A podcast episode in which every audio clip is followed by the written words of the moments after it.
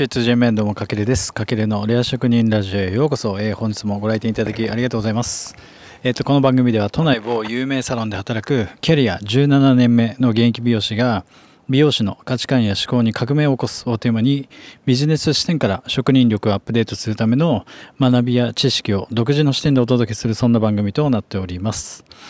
はい、皆さんこんばんは。今日は1月6日ですね。えっ、ー、と、明日、都内では緊急事態宣言がまたもしかしたらもうでもほぼ確定なのかな出されるっていうことで、まあ、飲食店は8時までということでまたね今年入ってまたすぐ大変な状況ではありますけれども、まあ、僕が働いてる美容室美容業界は自粛はないんでまあなんとかなるかなと思ってるんですけどもまあ日本飲食店が8時っていうことでまあその流れに乗って多分美容室もね、多分少なくなってくるんじゃないかなと思ってて、まあ、なので、まあ、また手の空く時間が多々出てくると思うので、まあ、こんな感じでちょっと空いた時間を有効活用してラジオを撮ってるわけですけれども、えっと、今日はですね、えっと、昨日、Google アラートの検索結果からちょっと、えっと、ラジオトーク社長が語る、あの、音声メディアでファンを作る秘訣みたいな記事があったので、まあ、ちょっとそちらの内容を紹介しようかなと思ってます。で、現在ね、僕もそうですけれども、これから音声コンテンツ、えっ、ー、と、始める方、まあ、もしくは今やられてる方で、なかなかファンがつかないと悩んでる方多いと思うんですよね。まあ、僕もそうですけども、なかなかね、コツコツ配信はしてるけれども、なかなか聞いてもらえなかったり、えー、とした時に、まあ、この記事をが目に入ってきて、ちょっと共有しようかなと思ったので話していきたいと思います。で、ラジオトークといえば、僕も今活用してるんですけども、音声アプリの、えっ、ー、と、人気のアプリかな、ラジオトークの、そこの社長さんが、まあ、音声メディアでどうやってファンを作るかっていう記事が載ってたんですけれども、まあ、キャラ性が一番重要だっていうことを、えっ、ー、と、言ってました。で、まあ、その、どんな内容を取るかっていうのもすごく大事なんですけどもそれ以上にそのコンテンツよりもこう人に共感される文脈が強いらしいんですよねラジオトークっていうのは。なのでまあリアリティショーっていうのはストーリーのその面白さっていうよりもその登場人物にあの共感してあの推しが生まれる。で推しが生まれるってことはそのファンが生まれるってことなのでまあ要はその物語よりかはそこに登場する自分自身がどうキャラ化していくかっていうのがすごく大事だと,、えー、と言ってました。で、単純になんだろう、クオリティの高さ、まあ、あの内容のコンテンツのクオリティの高さも大事なんですけども、まあ、今っていかに人に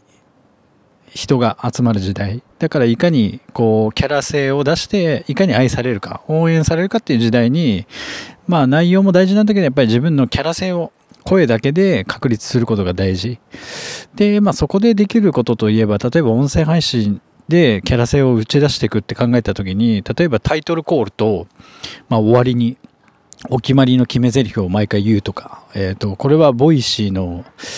えっ、ー、と、サウザーさんがやってたんですけども、えっ、ー、と、最後に、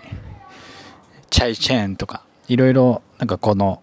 決まり文句というか、そういうのをつけてあげると、ちょっとキャラ性が生まれるんじゃないかなと思ってます。あとは、例えば話す語尾を、えっ、ー、と、今日はこんな感じですとか、丁寧語は丁寧語で統一する。で、タメ語の場合もタメ語で統一する。で、丁寧語だったのにいきなりタメ語になったりすると、ちょっとこう、キャラ性が多分、なんだろう、定まってなくて統一感がないので、なるべくこの話し方の言葉尻も統一していくっていうのが一つキャラ性になるんじゃないかなと思ってます。あとはなんかこうやって毎回冒頭とかでラジオの自分が今チャレンジしていることに対するこう近況報告をしていくっていうのも一つ自分がどんな人間なのかっていうのをそこでアピールしていく、えっ、とっていう部分では、えっ、とこの冒頭で今自分が何をしているかっていう近況報告をしていくのもキャラ性を打ち出す一つかなと思ってます。あとは、まあ単純に、あとはどんな発信をしているか。まああの分かりやすいブランディングを作る。まあ僕の場合は、えっ、と現役の美容師で美容師さん向けに、えっ、とビジネススキルだったりを発信してるみたいな感じでなんか誰なのかなっていうのを分かりやすくしてあげると、まあ、キャラ性が出るんじゃないかなと思ってますでコンテンツをやっぱ売るんじゃなくて配信者がじゃあどんな人でどんなバックボーンを今までどんな人生を送ってきたかみたいなところを伝えたりアピールすることがあとこのラジオトーク社長的にはこの音声メディアでファンを作る秘訣だと,、えー、と言ってましたね。記事に書いてありました。で応援されやすい人っていうのはやっぱりこう自分のクリエイティビティを持っている人。は要はえっ、ー、と、今日はこういう出来事がありましたとかじゃなくて、自分はこういう出来事があったけど、こう思うみたいな、なんだろう、独自の意見というか、なんかその自分らしく表現できる人。だから例えばなんかいろんなね、世の中のニュースだったり、世の中のトレンドに対して、こう自分の、そのままそのトレンドの内容を伝えるんじゃなくて、自分の意見を交えて話せる人っていうのが人気になりやすいっていう傾向にあるとのことでした。で、やっぱりこれ、あの、音声配信も後々は多分、ね、耳の市場はまだ開いていて、そこに対するニーズっていうのは深まっていく中で、まあ、今でいう YouTube みたいなうんとコンテンツになってくると思うんですよね。その時に3段階の、ラジオ配信にも3段階のフェーズがあると。これはヒカキンさんを浮かべてもらえると分かると思うんですけども、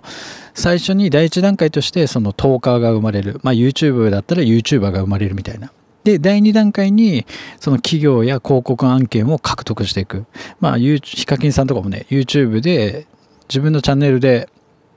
会社の商品を紹介して、この企業広告だったり案件を獲得していきましたよね。で、第3段階に、この人みたいになりたい的なスターがラジオ配信でも生まれてくる。要は YouTube で言うと今はヒカキンさんみたいな感じで、まあ今小学生とかね、なりたい職業ランキング YouTuber が第1位とか第2位とか第3位に入るぐらいな感じの、えっ、ー、と流れが今後ラジオ配信とか音声メディアでもそういう流れが第 3, 3段階のフェーズで来るんじゃないかなっていうのを、えっ、ー、とある記事で、えっ、ー、と言ってました。なので、まあこの辺がこれからね、音声メディアをやっていくにあたって、えっと、ファンを作る秘訣としては、えっと、やっぱ自分のキャラ性を打ち出していくってことがすごく大事ですよね。で、やっぱキャラビジネスって今の時代すごく強くて、まあ、昔から言うとやっぱミッキーマウスってすごい強いですよね。もうあれだけで、なんだろう、人気があるというか、ファンが生まれるというか、ああいうキャラ性、だから漫画でいう主人公だったり、ああいう自分がどんなキャラなのかっていうのを、ラジオでも配信していくことによって、そこに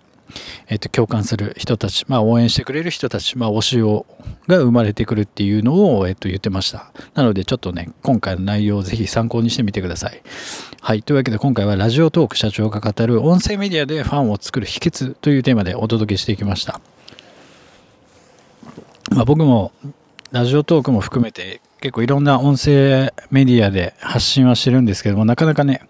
えっ、ー、と、思った結果が出ないので、まあ今回のちょっと内容を踏まえてまた、ちょっと、キャラ性をより明確に出して